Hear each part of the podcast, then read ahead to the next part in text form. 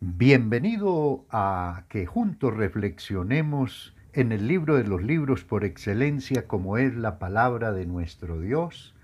Y por supuesto le envío un saludo fraterno, le habla su amigo Jorge Galeano.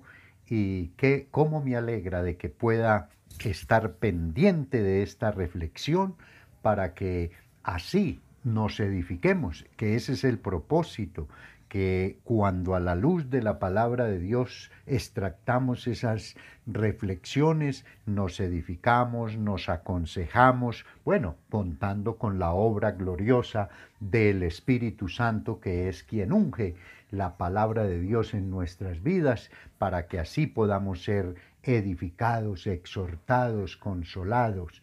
Y en esta oportunidad tengo una máxima muy interesante que nos dice, la antipatía analiza, rechaza. La simpatía comprende. Cuando hablamos de antipatía, por lo general esto se da en personas que no son tan amables y por lo general siempre tienen la tendencia a, señalar, a condenar, a rechazar, mientras que la persona simpática, la persona eh, se caracteriza por esa amabilidad y entonces comprende a las otras personas siempre con el deseo, con el ánimo de ayudar. Que usted y yo estemos eh, dispuestos a ser eh, personas amables, personas como el texto o la máxima nos decía, simpáticas. Bueno, vamos a estar meditando, y yo creo, eh, en una, dos, tres reflexiones para un tema muy interesante que he titulado ¿Qué provoca el conocer de Dios? Esta sería la primera parte. También podríamos decir, ¿a qué me mueve el conocer de Dios? Y es muy interesante que nosotros, así como seguramente eh, somos diligentes ¿por qué no utilizar el término en el buen sentido de nos preocupamos por tener conocimientos que no son necesariamente malos, son buenos, el por ejemplo, el empezar el que está estudiando y terminó su secundaria y quiere entrar a la universidad y hacer una carrera y se interese por cada día eh, ser un buen estudiante, el estarse documentando y actualizando eh, en esa carrera o profesión que adquiere, yo creo que eso no es malo, eso es bueno. Pero si, si tenemos ese, ese deseo, esa diligencia, esa preocupación por desarrollar profundamente esos conocimientos, yo diría, cuánto más debemos de interesarnos por el conocimiento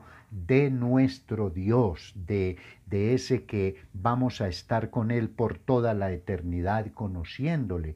Y que por supuesto a la luz de la Biblia, la palabra de nuestro Dios, el conocer de Dios eso nos provoca, eso nos, eh, nos produce en usted, en mí y en todo aquel que diligentemente también se preocupa por conocer de Dios, va a provocar grandes bendiciones para usted como individuo, como familia y para todos aquellos con que podamos tener contacto. Y vamos a ver qué es lo que provoca, o al menos algunas cosas que provoca el conocer de Dios. Voy a leer primeramente en Oseas capítulo, el profeta Oseas capítulo 6 versículo 6 nos dice de la siguiente manera, porque misericordia quiero y no sacrificio, y conocimiento de Dios más que holocaustos, oiga, e conocimiento de Dios más que qué, más que holocaustos. Y también el mismo Señor Jesús dejó brotar de sus labios allá en el Evangelio según San Juan capítulo 17 versículo 3 nos dice, y esta es la vida eterna, que te conozcan a ti, el único Dios verdadero, y a Jesucristo, a quien enviaste yo podría interpretar o hacer una de las interpretaciones para este pasaje diciendo, hombre, eternamente vamos a estar conociendo de Dios. ¿Por qué? Porque Dios es inagotable,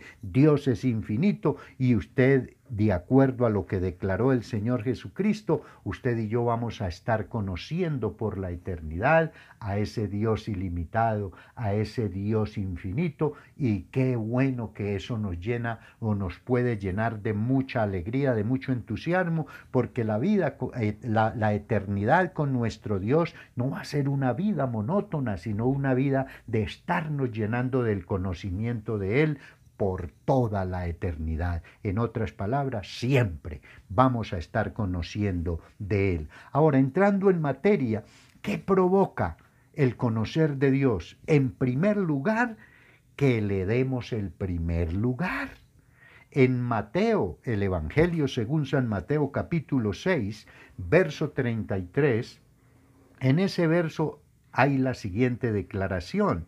Dice, buscad primeramente el reino de Dios y su justicia y las demás cosas vendrán por añadidura. De manera que, hombre, si esto nos invita a buscar primeramente el reino, y cuando hablamos de reino, pues de inmediato llegamos o deducimos que hay un rey y que ese rey, en este caso particular del pasaje que nos ocupamos, no es otro que nuestro Señor Jesucristo. Y debemos que interesarnos por conocer de ese rey. ¿Para qué? Para que así podamos estar dándole el primer lugar, ya que el primer lugar es el que le corresponde a él. Nosotros a veces eh, nos ocupamos mucho primeramente de las añadiduras y yo estoy seguro que cuando nos ocupamos primeramente de conocer de Dios y, estar eh, con ese interés latente, las, él, que es un Dios bueno, Él que es un Dios que siempre quiere lo mejor para nosotros, no va a olvidar las añadiduras que Él sabe que usted y yo estamos necesitando. Bueno, eh, sería interesante colocar como ejemplo, a veces nosotros nos apasionamos tanto, mencionemos por ejemplo el deporte. Y no estoy hablando de él porque sea malo, no, el deporte es bueno. Vamos a decir, las disciplinas deportivas, cada una en, en su lugar, son son interesantes, son buenas, producen buenos resultados físicos, y, seguramente traen muchas medallas, traen, traen mucho también honra, honor a nuestra nación a través de los deportistas que se especializa cada uno en su, en su disciplina deportiva, pero que la disciplina deportiva, que, que esa disciplina llámese de fútbol, llámese tenis, llámese natación, cualquier disciplina deportiva, no vaya a ocupar el primer lugar en nuestras vidas, porque aunque el deporte es bueno, el hacer ejercicio es bueno, eh, el, cuando ocupan o quieren ocupar o le damos cabida para que ocupe el primer lugar en nuestra vida, ahí sí se convierte eso en algo nocivo. ¿Por qué? Porque el primer lugar solamente le corresponde al Señor. ¿Y por qué no mencionar también el dinero? ¿A quiénes no nos gusta el dinero? A todos nos gusta el dinero y lo necesitamos. El mismo rey Salomón en su libro, el, el libro de Eclesiastés, él dice que el dinero es bueno para todo.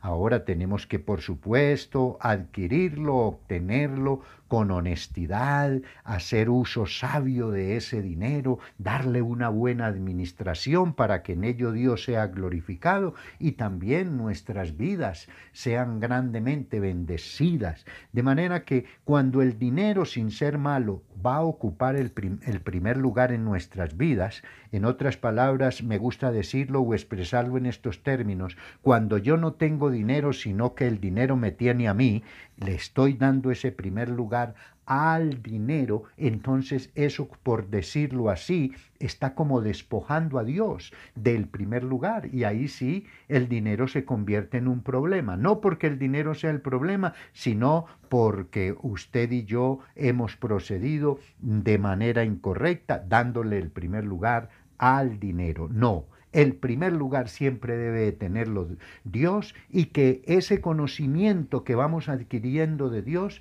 nos vaya llevando a esa comprensión, nos vaya disciplinando a tal punto que cualquier cosa o persona que quiera ocupar el primer lugar, nosotros la hagamos a un lado y con autoridad, con determinación podamos decir, no Señor, el primer lugar te corresponde a ti. Que en usted quede este desafío. Podríamos decir en segundo lugar, lo que provoca el conocer de Dios es que le alabamos. Cuando estamos conociendo esa persona tan especial como es nuestro Dios, como cuando usted, por ejemplo, le gusta a un artista y, que cante o que actúe muy bien, usted cuando ve esa persona o piensa en esa persona, seguramente siente allá en su fuero interno algo muy especial. ¿Por qué? Porque esa persona a través del arte, a través de las canciones, de la poesía, qué sé yo, llegó a su corazón, llegó a su vida. Y hasta cierto punto, siempre y cuando eso se maneje con el debido respeto, con el debido orden, pues eh, eh, no hay nada de malo en ello. Pero cuando ya se convierte en mi ídolo, ese artista, ese, ese cantante, ese actor, esa actriz, qué sé yo, eh, entonces ya eso sí se vuelve problemático para nuestras vidas, porque qué? el que merece que nosotros le alabemos y le glorificamos grandemente solamente es el Señor. ¿Qué dice el salmista David en el Salmo 34, versículo 1 dice, bendeciré al Señor en todo tiempo, su alabanza estará de continuo en mi boca. Oiga, qué linda expresión esta. Su alabanza estará de continuo en mi boca. Y le comento que esta declaración de David a través de este Salmo 34 lo hizo aún teniendo su vida en ese momento en grande peligro. Él estaba en territorio enemigo, eh, bajo un reino temeroso de Dios como era el rey Aquís, rey de los filisteos, y él tuvo que hacerse, seguramente fue la orientación, la guianza que recibió del Señor para escapar de ese momento y tuvo que hacerse como el loco, Aún la escritura muestra que dejaba salir su saliva y le corría a través del de, mentón, a través ahí de su, de su cara, y de esa forma la reacción del rey Aquís fue, oiga, no tengo suficientes locos aquí en, en mi país y, y me, me van a traer otro que no es de mi país. No, retíreme en ese personaje y de esa forma pudo escapar David seguramente hasta de la misma muerte. ¿Y qué dice la escritura en Hebreos capítulo 13 versículo 15? Así que ofrezcamos siempre a Dios por medio de Él sacrificios de alabanza, es decir, fruto de labios que confiesan su nombre. Cuando se habla de sacrificio es algo que nos cuesta. David estaba hablando allá del Salmo 34.1, estaba aún en peligro de, de, muerte y él pudo decir, alabaré a mi Señor en todo tiempo. ¿Por qué? Porque Dios es digno de que le alabemos y mucho más cuando estamos adquiriendo un conocimiento de quién es Él. Entonces llegamos a la decisión, a la determinación de decir, este Dios maravilloso merece que yo le alabe, le glorifique, cualquiera sea la situación que esté experimentando. Ahí queda pues con usted, queda conmigo ese desafío. ¿A qué? A que le glorifiquemos, a que le alabemos y a que siempre le demos el primer lugar, ya que ese es el que se merece. Padre, te damos gracias y bendecimos tu precioso nombre por poderte invocar y declarar que tú eres el Dios que tiene el primer lugar en mi vida, el único y verdadero Dios. Y también, Señor, que en todo tiempo, bajo toda circunstancia, pueda brotar de nuestro corazón una alabanza, un reconocimiento a ti. Y usted que no ha aceptado a Jesús como su Señor y su Salvador personal, dígale, Señor Jesús, te recibo en un acto de fe como mi Señor y mi Salvador personal y también, Señor Jesús, te agradezco por haber derramado tu sangre preciosa allá en la cruz del Calvario para darme perdón para mis pecados. Gracias pues, Señor, en el nombre de Jesús. Amén.